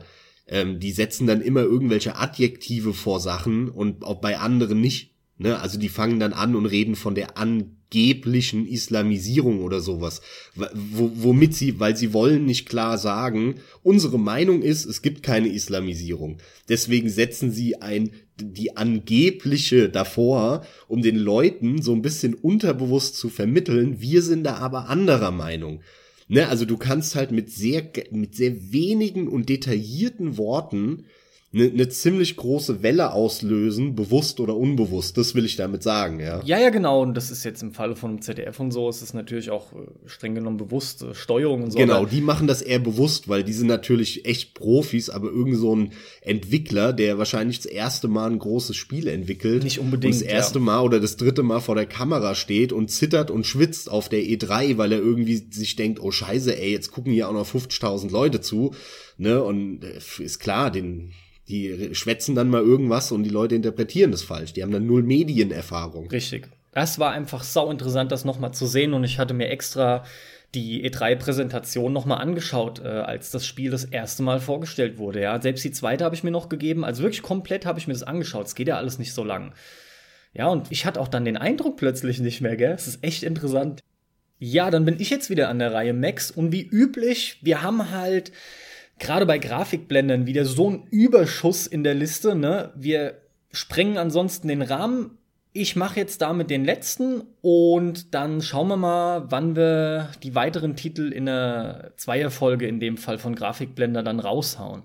Sehr gerne, sehr gerne. So, dann schließe ich das Ganze ab mit und es fällt mir nicht ganz so leicht. Und dann wiederum irgendwo doch. Ganz einfach deswegen nicht so leicht, weil ich diese Serie so sehr mag. Ja, ja, komm, ja, Uncharted. Mir ist aber ganz genau halt bewusst, dass bei Uncharted die gesamte Serie, ich meine schon als der erste rauskam, Tatsächlich war es so, dass mir damals ein Kumpel von dem Spiel sogar zuerst erzählt hat, bevor ich davon mitbekommen habe. Und natürlich war das erste, boah, du musst dir das Spiel mal geben. Heißt Uncharted, ich habe die US-Version. Ey, wie das aussieht. Weiß halt immer schon, alles klar, Grafik allem voran ist schon mal klar, das, was den Leuten zuerst auffällt. Gucken wir uns das halt mal an. So, mittlerweile noch mal vier Teile später. Uncharted ist eine Serie, die unter anderem, aber halt doch allem voran, sau stark auf grafische Opulenz setzt. Ich finde, Naughty Dog ist auch mit Uncharted Meister in der kinoreifen Inszenierung. Die kriegen dieses Indiana Jones mäßige Flair ultra gut hin.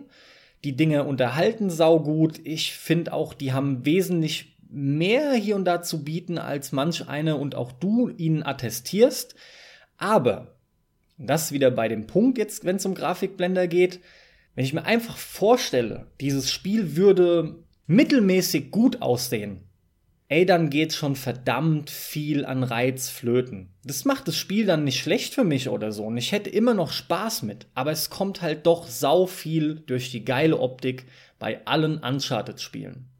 Genauso würde ich auch herangehen. Also wäre das Spiel nicht grafisch so opulent, was hätte das für eine Auswirkung? Und ich behaupte, dann hätte niemals sich so ein Hype darum entwickelt. Das würde so, ich sag mal, das wäre so eins dieser verlorenen Sony-Exklusivtitel, die ganz nett sind, die an sich jetzt nichts groß falsch machen und auch einiges richtig machen, aber eigentlich so ein bisschen nebenher laufen nur weil es grafisch so fantastisch immer aussieht und die PlayStation einfach fantastisch ausnutzt mit ihren Ressourcen, nur deswegen ist es so eine Riesenserie überhaupt geworden. Und ähm, hier, ich stimme dir voll und ganz zu, ich habe es eben schon von meiner Liste gelöscht, Uncharted, weil natürlich stand es bei mir auch drauf. Klar. Aber Uncharted hat einen ganz entscheidenden Unterschied zu Tomb Raider zum Beispiel, weil die haben ja sehr viele Ähnlichkeiten aber in Uncharted funktioniert die Steuerung. Und Uncharted ist kein Abfuck auf vielen spielerischen Ebenen, sondern da ist es Minimum Mittelmaß, so bei der Rumhüpferei. Diese Rumhüpferei in Uncharted ist einfach nur, ja, ist nett, da bröckelt hier mal wieder was runter und so, ja, ja, passt. Die Schießereien sind sogar gut, die finde ich besser als mittelmäßig weil das eine, für eine Konsole wirklich, wirklich richtig geil funktionierende Shooter-Mechanik hat. Und dann kommt halt diese fantastische Grafik hinzu und so weiter. Deswegen finde ich die Uncharted-Serie bei weitem, bei weitem besser als Tomb Raider. Zumindest als die alten, ja. Die neuen, die habe ich jetzt noch nicht gespielt, da halte ich mich mal zurück. Das war wichtig, dass du das jetzt noch gesagt hast. Das wollte ich nämlich noch nachfragen. Du vergleichst jetzt mit den vorangegangenen genannten von dir, mit den alten. Ganz genau. Es bezieht sich halt auf diese klassischen An äh, äh Tomb Raider. Und da ist Uncharted wirklich Welten besser insgesamt. Welten. Ja, aber du musst halt nun mal leider, weil sich ja so viel getan hat in den Jahren, die dazwischen liegen, mit den aktuellen eigentlich natürlich vergleichen. Du kannst ja, es halt nur selber nicht jetzt, weil du es ja, nicht gespielt hast. Es ist halt schwierig, ja, man muss, vor, man muss vorsichtig sein. Dieses Genre gibt es halt nicht mehr so. Ein Uncharted damals hätte sich mit Sicherheit ähnlich gesteuert. Es war nichts anderes da, diese Steuerungsveränderung. Es gab ja ein Indiana Jones Spiel tatsächlich stimmt, damals ja, als Tomb Raider Konkurrenz, ähm, was genauso scheiße war. Genau. Oder eher schlechter sogar. Aber es gab ja trotzdem auch positive Beispiele. Ich sag mal, wenn das so ein bisschen mehr in die Action-Richtung gegangen ist, wie Legacy of Kain oder Kane, solche Sachen, die, die waren dann schon von einem anderen Kaliber und waren besser. Aber egal, andere Diskussion, das hatten wir jetzt schon abgehakt, war mir nur wichtig nochmal zu sagen, dass ich bei aller Kritik, die ich habe an Uncharted, es ist halt nicht mein Lieblingsspiel und, und vieles, die Story geht nicht an mich und die Figuren finde ich alles Abziehbilder, ich finde das alles totlangweilig. Finde ich das eine spaßige Serie, mit der ich immer wieder, wenn ich einen Titel spiele, auch für mich meinen Spaß rausziehe und ich die immer durchzocke, danach zwar wieder vergesse, aber wenn ich mich dann doch dran erinnere, mir immer denke, jo, war nett, hat Spaß gemacht. Und das ist bei einem Tomb Raider ganz was anderes bei mir. Gut, nun habe ich halt gerade aktuell auch den Rise of the Tomb Raider abgeschlossen und könnte da noch einen anderen Vergleich ziehen, aber das mache ich an der Stelle nicht, aus dem einfachen Grund, weil es hier um die grafischen Eigenschaften halt geht und die Tatsache, dass ähm, die grafische Opulenz von einem Uncharted halt durchaus auch blendet. Und das ist nun mal einfach Fakt und das ist nicht von der Hand zu weisen gerade jetzt beim beim Vierer auch, also mit jedem neuen Teil, der kommt. Eigentlich genauso wie der Zweier, würde ich behaupten. Der Einser hat mich damals auf der PS3 gar nicht mal so beeindruckt grafisch. Ging mir genauso. Aber der Zweier, genauso. der Zweier war der große Schritt, wo ich, wo ich echt gedacht habe, alter Schwede, was sie da an Grafik abfahren ja. in Teil 2. Ja. Meine Fresse. Und ziemlich genau das hatte ich jetzt auch wieder bei Teil 4 was da drinnen steckt an, an grafischen Welten und Leveln. Und selbst ich habe da x Screenshots gemacht auf der Playstation äh, von diesen ganzen Inseln, Karibikparadiesen und, und auch diese Mission relativ am Anfang ist es ja so, ich sag mal, am Ende des ersten Drittels oder so in Afrika, wo du da mit dem Jeep rumfährst. Alter Schwede, was sie da abfahren an Grafik, ist echt nicht mehr feierlich. Und es gibt noch nicht mal ein PC-Spiel, was geiler aussieht als Uncharted 4 aktuell. Und wie gesagt, wir haben andere Zeiten als noch 2005. Also das ist schon hochgradig beeindruckend, aber natürlich damit, leider, leider hat es auch einen Grafikblender-Effekt, der aber nicht so stark ist wie bei vielen anderen Spielen, die wir jetzt in unseren Listen hatten und schon genannt haben. Exakt. Also weil die Basis schon auch sehr ordentlich ist, ist so ein bisschen, ich, ich sag mal, ich würde in die Richtung von Half-Life 2 gehen, weil ich finde, Uncharted ist halt schon ein nettes Spiel und es funktioniert auch und macht Laune, aber äh, es hat halt nicht diesen Einfluss auf irgendwas gehabt, wie in Half-Life 2. Uncharted ist eigentlich bedeutungslos. Das hat die, die Spielebranche nicht geprägt oder so. Und das Einzige, was es aber halt dann wirklich richtig geil macht, ist die Grafik. Und deswegen steht es auch auf meiner Liste und ich stimme dir vollkommen zu. Ja, ich füge noch hinzu, die Grafik allem voran, aber ich finde, auf einem ähnlichen Niveau ist auch dieser typische Unterhaltungswert. Im, im, Im Zuge sollte man noch diese kinoreife Inszenierung halt nennen. Die hat Naughty Dog mit Uncharted auch auf ein Level gehievt, was bis dato eigentlich noch nicht da war. Na gut, aber die Tendenz und so, die gab es ja, ja, schon lange. Das, das, ist halt immer, immer peu à peu stärker geworden und gerade ähm, Teil 1 von Uncharted war ja auch noch lange nicht so krass inszeniert wie dann Teil 2. Ja, ja, klar, das, das war absolut äh, tatsächlich der erste Gehversuch. Das fällt auch total auf. Mir ging es ja ganz genauso.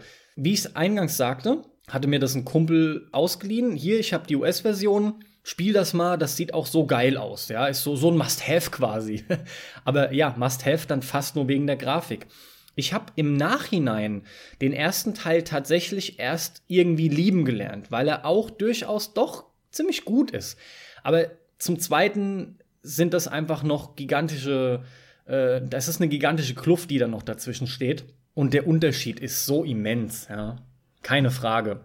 Die benutzen auch immer wieder, aber gerade im vierten jetzt aktuell, was da an Effekten benutzt wird, die ich so noch nicht gesehen habe, um nur mal einen gerade zu nennen, der mich total beeindruckt hat, ist, wie das Licht durch die Haare der Charaktere fällt, allem voran bei der Nadine ne, mit dem Lockenkopf.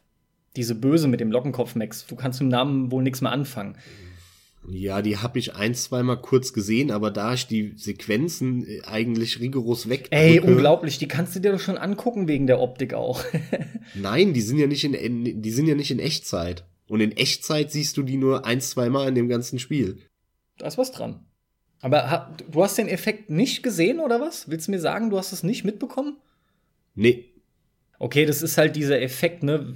Sie guckt dich an und hinter ihr ist eine Lichtquelle, eine relativ starke. Und natürlich hast du beim dichten Haar, quasi direkt am Kopf mehr oder weniger, ist es dunkel. Und die Haare, die halt, wie gesagt, ist ja dieser Lockenkopf, die abstehen, die sind heller, weil das Licht so durchscheint. Also es ist eine unterschiedliche Beleuchtung. Ich habe keine Ahnung, wie man den Effekt nennt. Ich weiß es halt einfach nicht mit dem Fachbegriff. Aber das habe ich vorher noch nie gesehen. Das sieht unglaublich gut aus. Und generell, die nutzen das ja einfach alles. Die, die sind ja schon wegweisend, was da rausgezogen wird an, an, an Leistung aus diesen Kisten. Deswegen, um es nochmal in diesem Cast zu nennen, denn ich fand diese Bemerkung von dir so geil, man müsste halt echt mal sehen, was Naughty Dog als Entwickler leisten könnte, wenn sie eben Multiplattform entwickeln müssten und nicht die ganze Zeit hätten, um sich nur auf eine Version zu konzentrieren, den kompletten Support noch von Sony in dem Fall. Ich glaube, die schneiden gut ab, aber eigentlich schon würde ich unterschreiben, dass die auf keinen Fall natürlich sowas hinbekommen. Zumindest nicht ja. im gleichen Zeitraum. Das ist ja unmöglich. Natürlich. Das ist logisch. Aber wie die dann performen würden, ist einfach mal super interessant. Ja, schön, Carsten. Dann haben wir doch hier noch mal einen schönen Abschluss gefunden. Es hat mir wieder mal sehr viel Freude gemacht, mit dir über heute Grafikblender zu sprechen. War geil, es könnte gerade weitergehen. Wird es auch. Wir machen auf jeden Fall einen Teil 2. Es gibt so scheiß viele Grafikblender da draußen, Leute. Ohne Ende. So, und allem voran äh, freut's mich, dass ich die Uncharted-Serie jetzt genannt habe. Wolltest mir doch nur Wind aus den Segeln nehmen. Ich kenne dich ich doch. Ich habe das einzuleiten einfach, weil das ist, das ist mein Baby, das ist meine Serie und nicht deine. Ich habe damit ja, ich, viel ich mehr auch Verbindung genannt. Ne, das ist richtig langweilig. Und nächste Jeder Folge. nennt so die Serien, die er ihm eigentlich Spaß machen, aber Man hätte es auch umgekehrt machen können, ja. Wenn du willst, überlasse ich dir dann den Hexer fürs nächste Mal. Ja, den, den wollte ich eh noch drauf verweisen. Wer meine Meinung und die Grafikblender-Debatte hören will auf The Witcher 3, der muss mal ein bisschen runterscrollen und, und unsere Folge 6 war es, glaube ich, hören. ein bisschen runterscrollen, ja, mittlerweile 30 Folgen runterscrollen. Genau, ganz genau. Ja, aber wie du sagst, dann haben wir's. Das soll es für heute gewesen sein, liebe Leute. Wie immer hoffe ich, dass auch ihr viel Spaß hattet Wirklich bringt es gerne zum Ausdruck, indem ihr uns liked, verfolgt uns. Wir haben eine Homepage, wir sind auf Soundcloud natürlich als Hoster entsprechend. Ähm, wir haben eine Patreon-Seite, wir sind auf Twitter, auf Facebook. Der Max hat sogar auf dem, auf dem YouTube-Kanal schon immerhin mal begonnen mit einem Video, wo er euch kurz in einem viertelstündigen Video Max, was konkret für ein Spiel war? Ich habe den Namen vergessen. Na, Aeroblasters, aber sprech das doch nicht an, ey. Ich habe so ein schlechtes Gewissen, dass ich diese Videoserie mit dem Namen äh, Game Over seit Monaten nicht weitergemacht habe. Ja, aber das brauchst und, und du nicht. es geistert immer bei mir im Hinterkopf rum und jetzt sprichst du das hier auch noch öffentlich an, Mann. Ja klar, weil es auch wichtig ist, denn letzten Endes ist es für alle, die das hören, einfach nur mehr kostenloser Content. Es bezahlt ja niemand was dafür und ob die jetzt nur eins haben oder zehn, es ist halt da, was eben da ist. Und dieses schlechte Gewissen hast wirklich nur du, weil du es dir machst. Nein, ich meine alles, worauf wir euch hinweisen können, womit ihr Spaß haben könnt, genau dafür machen wir den Kram. Und deswegen wird's uns natürlich tierisch freuen, wenn wir Unterstützung erfahren, und da langt halt, wie gesagt, da langen Likes, da langt die Tatsache, dass man mal irgendwo verlinkt, damit wir ein bisschen bekannter werden. Und je mehr das ins Rollen kommt und wir entsprechend mehr Zuhörer finden, umso mehr kommen wir auch in coole Diskussionen entsprechend mit euch dann. Und ähm, da hätten wir einfach viel Freude dran. Deswegen macht da aktiv mit und wir liefern weiterhin kostenlosen Content für euch. So sieht's aus, genau das machen wir. Und damit verabschiede ich mich aus dieser Folge. Danke, Carsten. Danke, liebe Zuhörer. Adios und bis zum nächsten Mal. Jawohl, Einsatz für Pixel for the win. Viel Spaß beim Zocken. Bis dann, Leute. Ciao, ciao.